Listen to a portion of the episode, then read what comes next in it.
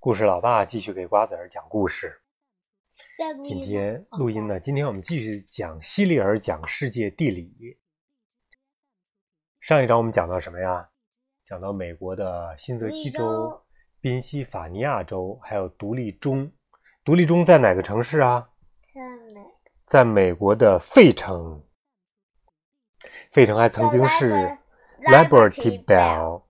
呃，费城呢还曾经是美国的首都，现在美国的首都是华盛顿，我还以为是洛杉矶呢。那是另外一边的一个大城市了。好了，我们继续讲帝国之州。人们呢会把几个国家合在一起称为帝国，就是皇帝的帝，帝国。纽约州呢常被称作帝国之州，那里有很多很多人，很多很多的公司，还有很多很多的 money 钱，可以比得上好多个国家呢。纽约州南部有个城市叫做纽约，跟它的州是同样名字的。纽约是全世界第二大城市，和其他城市相比，纽约有更多的商店、酒店、人口、财富和高楼。那咱们中国是中国的最大城市是上海，真不是北京？当然不是北京了，是上海。那那咱好像后来是重庆吧，我记不太清了咱。们中国是世界第几大？国领土面积呢，应该是第一大、第二大呀、第三大应该是。到底是一还是人口是第一多，肯定不是第一啊，肯定不是第二，肯定第三呗。纽约呢，其实是根据英国一个叫做约克的地方命名的。当时英国移民来到美国以后，就把自己居住的地方叫做新约克，就是 New York。New York 对，原来那个地方叫 York，York 对，后来叫前面加一个 New，就是新约克，就是现在纽约。现在的纽约呢，比以前那个新纽约克呀要大好多好多。纽约有很多的百万富翁，当然也有很多的穷人。世界各地的人纷纷涌入纽约，希望自己能够成为百万富翁、千万富翁、亿万富翁。有些人去纽约之前，一直以为纽约的街道是用黄金铺的，到了之后才发现，原来也是普通的柏油路，不免大失所望。但是爸爸告诉你，纽约很多路边上那马路牙子，那个边儿是铁的，咱们这块是石头或者是砖的，它那是铁的。哇塞！纽约那那那就是那些人一绊那多疼，嗯不会的，或者车撞上，那那损害的更大。就是不会撞坏呀，是不是？哦，纽约城最主要的一部分是一个岛，印第安人呢把这个岛叫做曼哈顿。当时白人只花了二十四美元，就从印第安手中买下了整个岛。当时付的不是美元，那个时候呢，印第安人还不知道钱是什么东西呢，他们只要了几串珠链、几件小饰品，加起来呢就值二十四美元左右。现在曼哈顿一小块土地的价钱都比当时整个岛的价钱高很多。你可能会问了，那么小一块地为什么这么贵呢？因为土地和纸不一样啊，纸只有薄薄的一层，土地却很厚。如果你拥有一块土地的话，这块地上地下范围内都属于你的，包括地下很深的地方和地上很高的高空。正是由于纽约的土地很贵，人们呢就建了很多高楼大厦，就是人们所说的摩天大楼。五十层的楼房和一层的楼房占地面积是一样的，所以呢就得把房子盖得高高高高高高的。我觉得纽约人造的楼房是世界上最神奇的，又高又大，也很漂亮，让人叹为观止，就像大人国的房子一样。大人国和小人国，哎，我听我们那个美术朱老师说，嗯就是有有哪哪的一个地方，就有一个酒店是有一百层高的。应该就是在纽约吧，还是在迪拜是？个小岛岛，迪拜对对对，有可能是迪迪。拜。嗯，来，嗯嗯，你看过你你应该没看过《格列夫游记》这本书中就讲到了大人国，大人国住里的里边住的呢都是巨人。纽约的摩天大楼巍峨耸立，不怕风吹雨打，不怕电闪雷鸣，静静地站着，看着下面来来往往的人们。正是这些人用自己的双手建造了这么多又高又漂亮的楼房。这些高楼大厦正好反映了纽约追求更高的格言。我们有一句名言是：“高大的橡树都是从小小的种子长大的。”纽约有一栋六十层楼房的建筑，费用全是小硬币凑成的。你应该知道一元店吧？当时造这栋楼房的时候用的钱。都是一元店里的五分、十分的硬币。纽约最漂亮的建筑呢，以前曾经是帝国大厦，有一百零二层，在好长一段时间里，它比世界上任何的其他建筑都高。纽约那儿还有几栋建筑可以称得上是全世界的国会大厦。第二次世界大战结束以后，很多国家都希望想个办法避免第三次世界大战。于是呢，这些国家都派出代表一起开会，就像我们每个州派出代表去国会开会一样。他们在会上讨论各种与所有国家相关的话题。如果有两个国家或者几个国家吵架了，各国代表都会通过开会劝说这两个国家不能打架，要好好解决问题。这个地方就是我们所说的联合国。联合国认为。在纽约开会讨论各式各样的事情最合适，于是呢，就在纽约建造了刚才提到的那几栋建筑。在联合国开会的时候，代表的发言通过二十六种语言进行广播。嗯，呃，在截止到二零一七年的一月，联合国大会共有会员国是一百九十一个。按照规定。联合国官方正式使用的工作语言只有六种，按照英文字母排列顺序是：阿拉伯文、中文、英文、法文、俄文和西班牙文。六种语言同等有效。联大代表们发言的时候可以任意选用其中一种。代表们的发言都要在现场用这六种语言同声传译。在会场里。每个座位上有一个可以听到六种语言同声传译的耳机，代表们可以选择自己想听的语言。在联合国的会议上，每个代表都说自己国家的语言，其他人都能听懂。这是为什么呢？这是因为每个人都戴着耳机，听翻译把发言翻成自己能听懂的语言。做翻译的人至少懂两门语言，听到一种语言以后。就通过麦克风翻译成另外一种语言，传到代表的耳机当中。数百万人通过电视收看联合国的会议。在纽约港的一个小岛上，有一座巨大的铜像，我们把它叫做“自由女神像”。自由女神手中高举一个火炬，她的手有将近五米长。和她握手肯定感觉到很神奇。来握握手，瓜子儿。他的一个手指就有两米多长，比人都高。如果戴戒指的话，戒指得有多大呀？鼻子有一米五左右。如果能闻的话，肯定什么气味都能闻到。那流鼻涕肯定也流的很多呀。嘴巴有一米宽，如果能说话，声音得多响亮啊！一米宽的嘴巴，那得放多大一个汉堡包在嘴里边呢？自由就放十。个咱们那种平时吃的汉堡包嗯，我觉得可以。自由女神像里面是空心儿的，你可以爬到她的头和手臂里面去。他的火炬里面可以站十几个人。每次有船只经过，甲板上的人都会高兴地欢呼起来：“看呐，是自由女神！我们终于回家了，我们终于到了自由的国度了。”每次有人坐船离开的时候，都会朝自由女神像挥手道别。有些人可能永远都不会回美国啦。曼哈顿岛西西面是哈德逊河，东面呢是东河。东河上有一座桥，用铁索拉着桥身，桥下没有任何的柱子，这样的桥就叫悬索桥。东河上的这座桥叫做布鲁克林桥，因为桥的另一端是长岛，长岛上有一个叫做布鲁克林的大城市。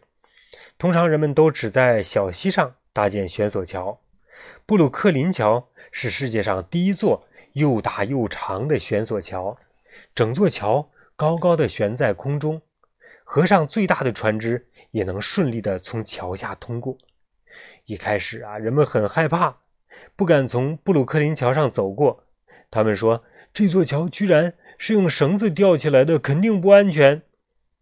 虽然绳子是用钢做的，但只要一踩上去，桥肯定会掉下来。卡车和汽车疾驶而过的时候，桥确实会左右摆动，不过还是稳稳地悬挂着。东河和哈德逊河上还有其他几座桥。都可以通往纽约城。人们还在哈德逊河河底挖了一些隧道，这些海底隧道就像铺在河底的管道一样，可以通车。好像我记得就是这个布鲁克林大桥，当时没人敢从上面走。后来知道怎么办吗？先赶了一堆大象从那儿过去，发现哦没事好人可以过。曼哈顿岛和附近的地区有两条全世界最著名的街道，一条是百老汇大街。爸爸在那儿住的时候，就在住在百老汇大街上。另一条是第五大道。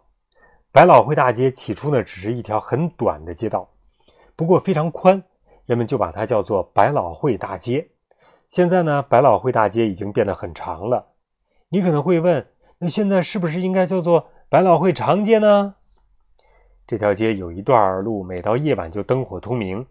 几千盏电灯以及闪烁的广告牌一起点亮，很多人就形象地把这段街道叫做“白色大道”。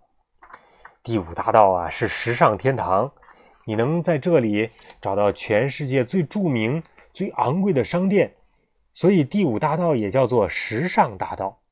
纽约非常拥挤，很多人上班都乘坐地下火车，我们把在地下跑的火车叫做地铁。虽然纽约城的土地比其他任何一个地方都贵，但是纽约还是有两个很大的公园儿，城里人可以在公园里感受田园风情。这就是中央公园和布朗克斯公园。中央公园有五个街区那么长，有几个街区那么宽。布朗克松公园里有一座很棒的动物园儿，里面有各种各样珍稀罕见的动物，都是猎人从各种地方捕捉而来的。这些地方包括丛林、高山、沙漠和千里迢迢的广袤之地。有一次啊，一个外国人来到纽约，欣赏了一天的风景。晚饭前，他想开车去看尼亚加拉瀑布。很多人都说尼亚加拉瀑布是世界上最壮观的瀑布，但有人告诉他，从纽约城出发的话，要坐一晚上火车才能到尼亚加拉瀑布。他听后非常吃惊，啊！尼亚加拉瀑布不是在纽约吗？他疑惑地问道。“是的。”有人告诉他，“不过不是在纽约城，是在纽约州的另一端。”纽约州西部有两个著名的湖，伊利湖和安大略湖。这两个名字其实都是印第安名字。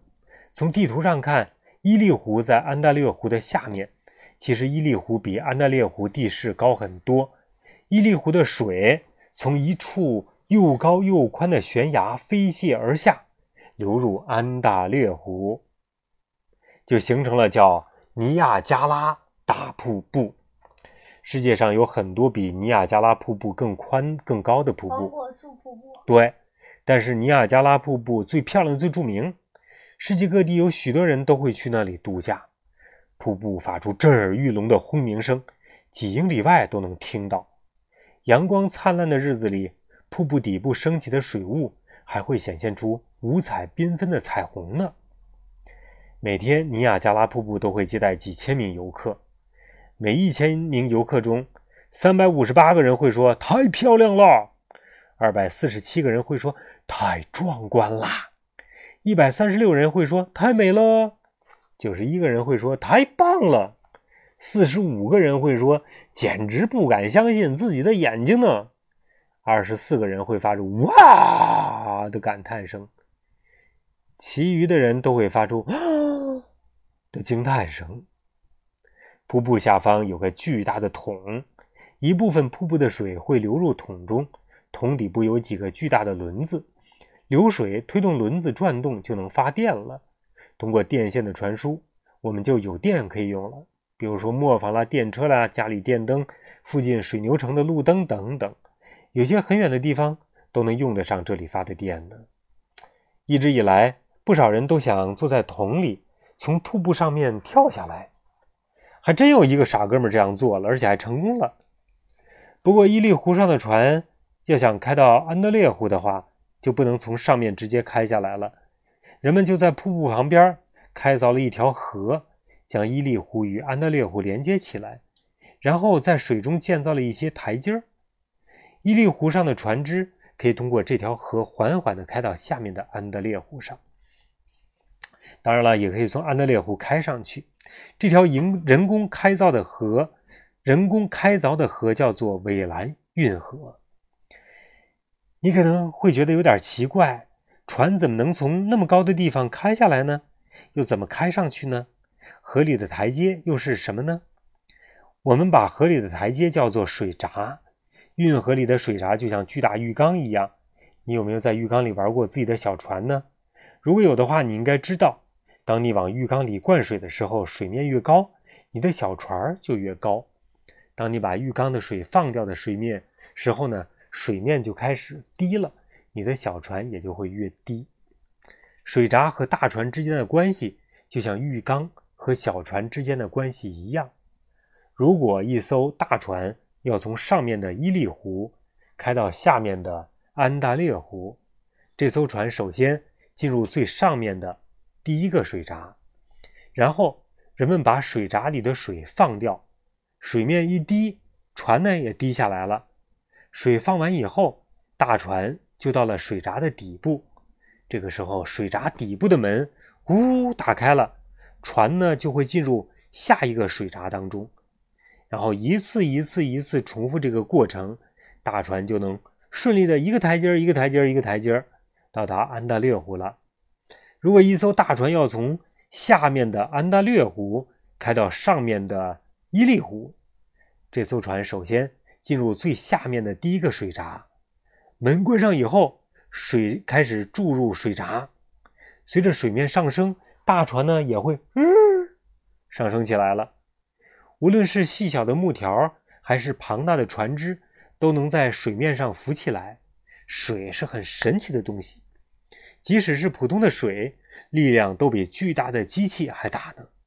它能托起最大的汽船，还能轻而易举地托起最大的战舰，就像托起一片轻轻的羽毛。也像你用小手掌轻轻地托起一片雪花一样。如果船只想去纽约城的话，要先经过韦兰运河，通过那些水闸进入安大略湖，然后进入圣劳伦斯河，最后呢才能开到纽约城。圣劳伦斯河连接着安大略湖和大西洋，它是连接。安大略湖和大西洋的，为了避免那么长的旅途，人们开凿了一条运河，将伊利河、伊利湖和水牛城与哈德逊河直接连起来。运河贯穿了整个纽约州。有了这条运河，大船就能走近路了，从伊利湖上直接开到纽约城。这条运河就是我们所说的驳船运河，也是世界上最长的运河之一。你知道世界上最长的运河是哪个运河吗？哪个？就是中国的京杭大运河。真的？嗯，就是在北京开始一直到扬州的，叫京杭大运河，是最长的一条运河。所以运河你知道是什么意思吗？就人工开，哎，对，人工开凿的运送货物啊这样的河。好了，今天故事就讲到这里了。